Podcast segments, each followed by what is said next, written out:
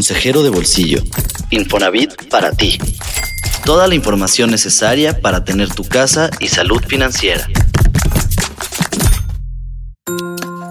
El SAT puede devolverte los intereses que pagas por tu hipoteca. No debes olvidarlo y por eso en este episodio te cuento más de este beneficio fiscal justo a tiempo para que no se te escape realizar el trámite en tu próxima declaración anual. Si te han rechazado un crédito, seguro te has preguntado por qué. Hoy te cuento cuáles son los tres factores clave que evalúan las instituciones financieras antes de prestar dinero. Yo soy Wendy Solís. Bienvenido. Un consejo para tu bolsillo. Algo simple para mejorar tus finanzas. Ya sea que quieras pedir un financiamiento o aprender por qué no te lo han otorgado, te comparto tres factores en los que se fijan las instituciones financieras para otorgar un crédito. El primero es tu historial crediticio. Esta es quizá la variable más importante. Es tu carta de presentación con las instituciones financieras, pues en este reporte está la información sobre qué tan buen pagador has sido con créditos pasados, si eres un acreditado de alto riesgo y qué tanto puedes endeudarte. Para revisar tu historial, consulta la página burodecredito.com.mx. El segundo factor es tu capacidad de pago. Las entidades financieras determinan la capacidad de pago evaluando tus ingresos y las deudas que ya tienes. Entonces, quien más dinero gana no necesariamente tiene más capacidad de pago, porque si ya tiene otros créditos, esta se reduce. El tercero es el número de consultas en el buro de crédito. Si tu historial crediticio tiene muchas consultas en un corto periodo, es menos probable que te den un crédito. Esto es porque muchas consultas pueden indicar que te han rechazado varios créditos o que están en proceso de ser autorizados y eso resta capacidad de endeudamiento. Te recomiendo evaluar todas tus opciones antes de solicitar un crédito y si llegan a rechazarlo, espera unas cuantas semanas antes de acudir a otra entidad financiera. Ahora que ya conoces los tres factores que influyen en que te autoricen o no un crédito, evalúa tu perfil Investiga más y compara entre varias opciones antes de solicitar un financiamiento. Los pesos que sí cuentan. Entrevistas y testimonios para que mejores tu relación con el dinero y logres la casa que tanto quieres.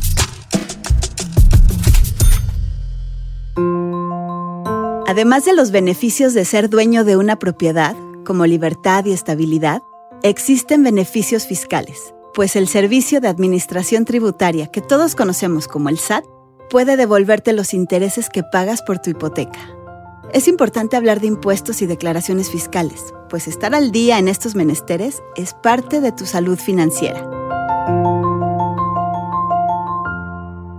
Invité a Juan Carlos Bojorges, presidente del Colegio de Contadores Públicos de México, para que me explicara cómo deducir los intereses que pagamos por nuestra casa y aprovechar la próxima declaración anual, que por cierto, para personas físicas será durante el mes de abril. Para empezar, Juan Carlos nos dice qué es la declaración anual. ¿Qué significa nuestra declaración anual? Informarle a la autoridad pues cuáles fueron el total de ingresos que percibimos durante el año, cuáles son las deducciones o los gastos que de manera directa incurrimos en las diferentes actividades que tenemos y sobre eso determinar eh, una utilidad que técnicamente se llama una base y sobre la, de la cual se, se calcula el impuesto.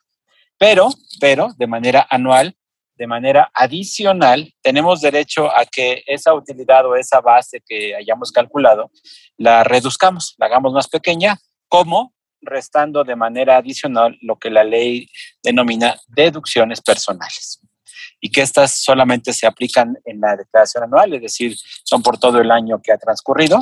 Esto significa que la declaración anual es el momento para lograr un beneficio fiscal, pues al presentar todos nuestros gastos personales deducibles, podemos bajarle al pago de los impuestos e incluso recibir una devolución. Esa base pudiera llegar a, convertirse en cero, derivado de esta suma de las deducciones personales. ¿Y esto qué significa? Que al momento que tenemos una base más pequeña, o una base cero, quizás, ¿no? Eh, todo el impuesto que hayamos pagado o que nos hayan retenido durante el año automáticamente se convierte en un saldo a favor. Y es ahí donde está la conveniencia principal, porque entonces la autoridad, el SAT en este caso, tendría que devolvernos ese monto que se determine como un saldo a favor de impuesto en nuestra declaración anual. Una de las deducciones que más beneficios te puede dar en tu declaración anual es tu hipoteca, pero hay algo muy importante que debes de saber antes. Esta hipoteca, este crédito que solicitamos, tuvo que haber sido utilizado para comprar una casa habitación. Única y exclusivamente cuando compras casa habitación es que tienes derecho a deducir los intereses. Si el crédito lo pediste para algún otro fin, no aplicaría. En el caso de los créditos del Infonavit, los destinados a la adquisición, construcción y mejora sí son deducibles, excepto los programas Construyo y Mejoravit, pues no se constituyen con una garantía hipotecaria. Sobre cómo se calcula lo que puedes deducir de tu crédito hipotecario cuando es para una casa habitación, Escucha lo que me explicó Juan Carlos. Lo que tienes derecho a deducir, lo que se convierte en una deducción personal, son los intereses que pagas sobre la hipoteca.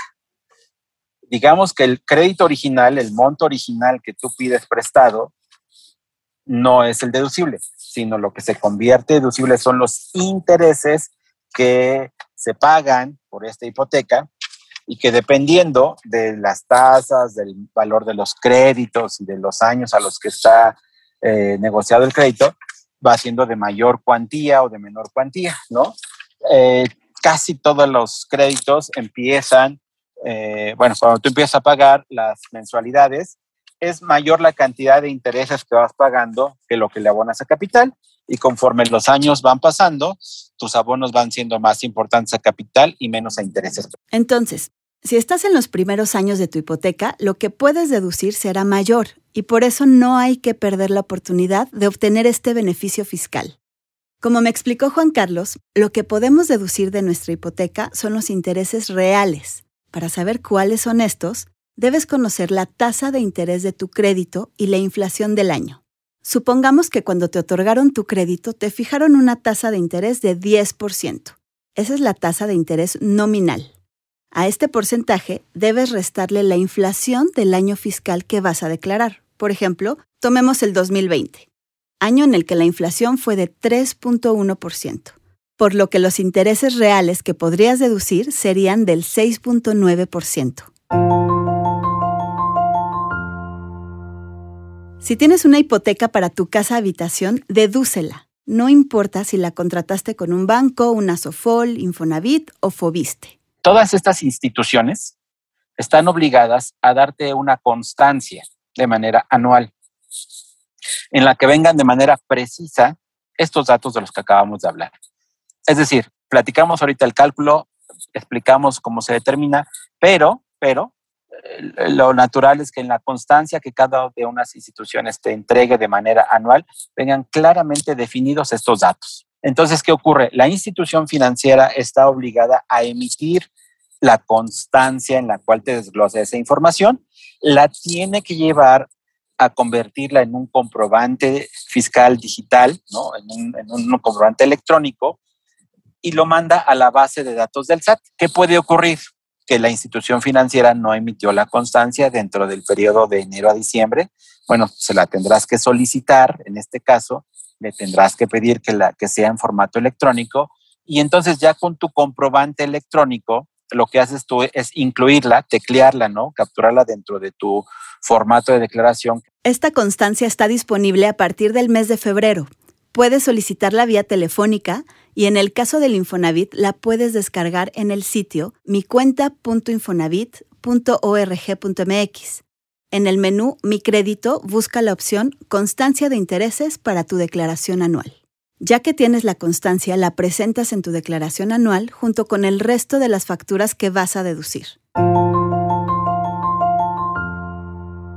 Regresando al tema de las deducciones personales, debes saber que no todos nuestros gastos se pueden deducir. Para conocer la lista de lo que sí se puede, entra al sitio sat.gov.mx en el menú Orientación y luego ve al apartado Definiciones. Es importante que tomes en cuenta que hay un par de restricciones en cuanto al tema de la deducción de tu crédito hipotecario. La primera tiene que ver con el valor de la propiedad que compraste. la ley nos restringe un, monto por el valor de la compra del bien. Eh, eh, y ahí lo que tendríamos que hacer o tendríamos que calcular es una parte proporcional. Ahora, ¿cuánto es ese, ese monto? Son 750 mil UDIs. Vamos a suponer, para hacer el ejemplo muy simple, que el inmueble te costó el doble.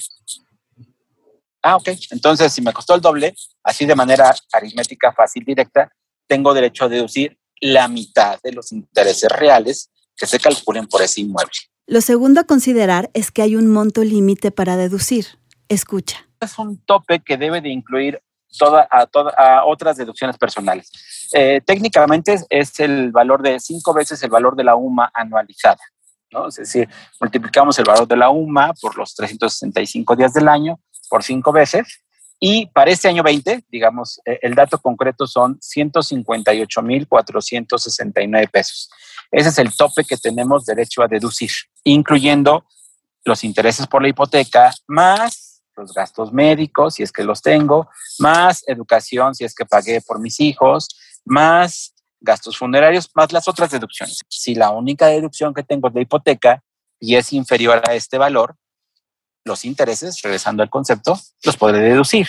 Si los intereses son superiores a esta cantidad, solamente podré deducir hasta estos 158.469 aplicables para 2020, ¿no? Pero si tengo mezcla de deducciones, eh, pues sí, a lo mejor el total de mis deducciones suma 300 mil pesos, pero aplica el tope de nueva cuenta. Tome en cuenta esto que Juan Carlos me explicó sobre los topes a deducir. Nos dice la ley que puede ser uno de dos topes, el que sea menor. Ahorita hablamos del tope de las cinco UMAS anualizadas, pero el otro tope lo marca en el 15%, 15% del total de los ingresos que la persona esté declarando. Es tomar uno u otro, el que sea menor. Si es la primera vez que vas a realizar tu declaración anual, es importante que tengas a la mano tu RFC con homoclave. Si no tenemos la homoclave, es decir, el registro completo, ni siquiera existimos en la base de datos del SAT y no podríamos acceder a presentar la declaración. Tenemos que tenerlo, ya sea a través de nuestro patrón o por nosotros mismos. Una pregunta que tenía durante mi conversación con Juan Carlos y que me imagino tú también te estarás haciendo es, ¿a cuánto equivale la posible devolución de intereses? Cada hipoteca y cada valor de, de crédito, y depende del año en el que se esté, pues va a ser variable, ¿no? Tú te vas a dar cuenta que tus constancias año con año van a ir cambiando. Pero fíjate también, y es importante, cuando lo comparas con a lo mejor tu vecino, tu amigo, tu compadre o tu comadre, oye, yo también estoy en... Ah, pero no es lo mismo porque depende de las condiciones en las que esté negociado cada crédito, ¿no? Las tasas, los plazos, los montos. Es muy variable, es difícil compararlo contra alguien más y obtener algo equivalente o igual. La deducción de tu crédito puede ser tan importante que podrías obtener el equivalente a una mensualidad de tu hipoteca, un monto nada despreciable que puede servirte para iniciar un ahorro o para adelantar pagos. Una última recomendación. Si en tu empleo tu patrón hace en automático tu declaración, debes avisar al área correspondiente que tú quieres hacer tu declaración de manera independiente, porque solo así podrás deducir tu hipoteca. Tener la posibilidad de obtener de vuelta una parte de los intereses de tu hipoteca es uno de los beneficios más apreciados de pagar tu casa. Así que ponte las pilas para que en este periodo de declaraciones no se te escape.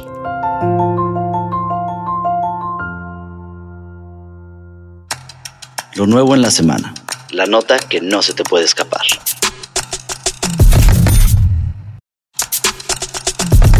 El presidente Andrés Manuel López Obrador anunció que, a partir de julio de este año, la pensión para adultos mayores aumentará gradualmente hasta llegar a 6 mil pesos bimestrales para cada beneficiario en 2024. Explicó que este plan iniciará con un aumento del 15% el primer año y de 20% anual en los dos años posteriores.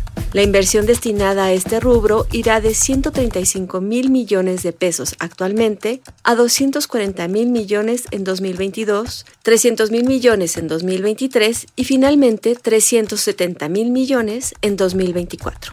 Anunció también que se reducirá la edad en la cual los beneficiarios pueden recibir su dinero de los 68 a los 65 años para toda la población. El presidente aclaró que los recursos para estos cambios vendrán del presupuesto público, por lo que no se aumentará la deuda ni habrá un aumento de impuestos o precios en la gasolina. El dinero saldrá de los ahorros obtenidos a partir de las medidas de austeridad.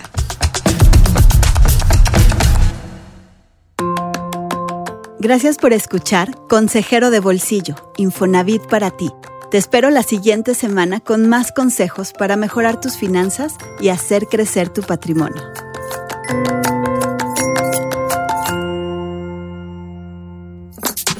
Síguenos en Twitter en arroba Infonavit, en Instagram en arroba y en YouTube y Facebook en Diagonal Comunidad Infonavit.